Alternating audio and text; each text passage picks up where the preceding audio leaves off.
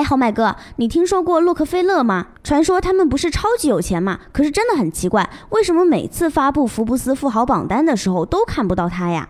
这你就有所不知了。一方面，像洛克菲勒这样的家族会把财富通通放进各类型的基金会里，这样既不影响对财富的支配权，又成功实现了财富的隐形。外加嘛，他们本身就属于银行家，已经不需要财富榜这样的东西来添彩头了。难怪这么神秘呢。洛克菲勒家族神秘低调的程度不亚于他的影响力。这个家族的大多数成员成功避开了公众的视线。虽然如此，家族成员中不乏个人取得的成功，甚至会让那位镀金时代的石油巨头引以为傲的人物。那你快说说他们的故事吧。约翰·洛克菲勒在1870年创办的标准石油公司，通过石油生意积累了巨额财富。富不过三代似乎是铁一样的定律。然而，洛克菲勒家族从发迹至今已经绵延了六代。在20世纪的绝大部分时期，洛克菲勒就是美国财富和权力的同义词。他们家族总部在纽约州，距纽约曼哈顿有一小时车程，占地三千四百英亩，规模可比一座小城镇。庄园的主体部分建造于十九至二十世纪之交，四周围绕着花园、喷泉、跑马场和艺术雕塑作品，风景宜人。哎，这话怎么说来着？穷人才住市区，富人都住郊区。一八三三年，约翰·洛克菲勒在美国出生。十六岁时，约翰在人口约为三万的克利夫兰连续奔波了六周，终于找了份填饱肚子的工作。在一家从事农产品运输代理的公司里，正好需要一个记账的人。大老板林伊特拥有大量的房地产和铁矿开采公司。他仔细看了这孩子的信，然后说：“留下来试试吧。”此后，约翰一生都把九月二十六号当作就业日来庆祝，比生日啊还重视。从簿记员的工作中，约翰学会了尊重数字和事实，不论他有多小。之后，约翰还为老板收房租。年轻的他不但有耐心、有礼貌，而且还表现出斗牛犬般的不屈不挠的精神，直到欠债的人交出钱为止。升职涨薪便也顺理成章了。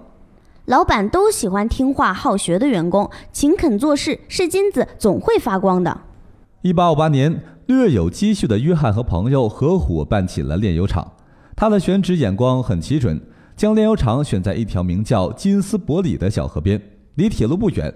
由于水陆并举，炼油厂取得了运费低廉的优势。不久，河边出现了一连串的炼油厂。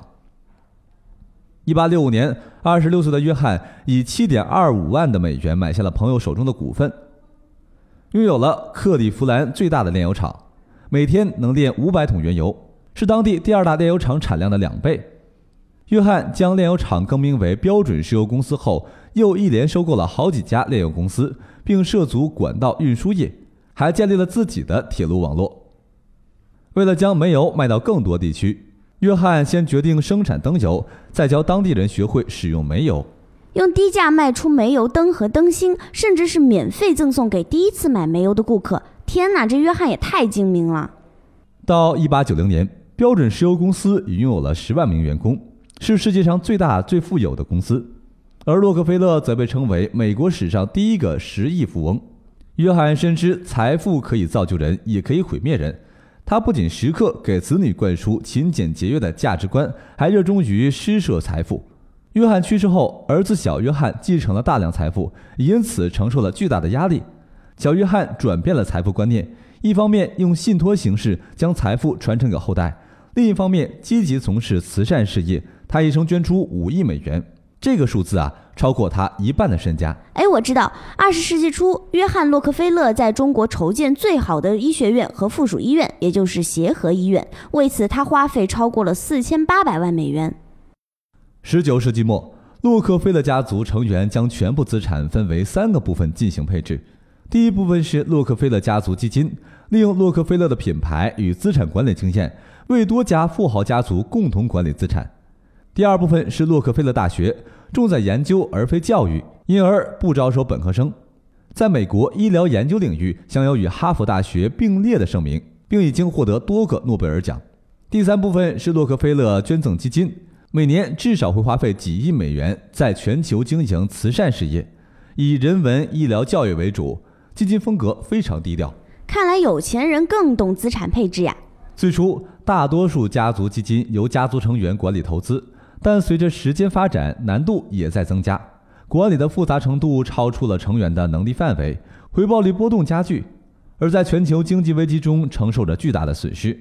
至今，全球约百分之七十五的家族基金都交给了第三方专业投资机构进行管理。这样一来，家族遗产始终是一个整体，不必担心因分家而缩小。除此之外，约翰打破了子承父业的传统，退休时没让儿子接班，而选择了基层员工出身的阿奇博尔德。目前，美国约有三千个家族办公室管理着一点五万亿美元的资产。此后的洛克菲勒家族后代，只有能者才可以参与企业管理，凭借自己的实力担任一定的职务。这也就是为什么洛克菲勒家族始终是人才辈出啊，成为了美国副总统、大慈善家、风险投资业开创者、摩根大通银行董事长。这就是我们一直以来都在说的资产配置，把钱集中起来了，就可以发挥规模优势。通过专业人士进行有效的资产配置，在分散风险的同时，能获得更稳健、更长期的收益。好了，本期的财富自由说就说到这儿了。记得关注我们的微信公众号“好买商学院”，里面有更多的图文资讯。同时，喜欢好买哥和甜甜的节目，记得给我们点个赞。我们下期再见。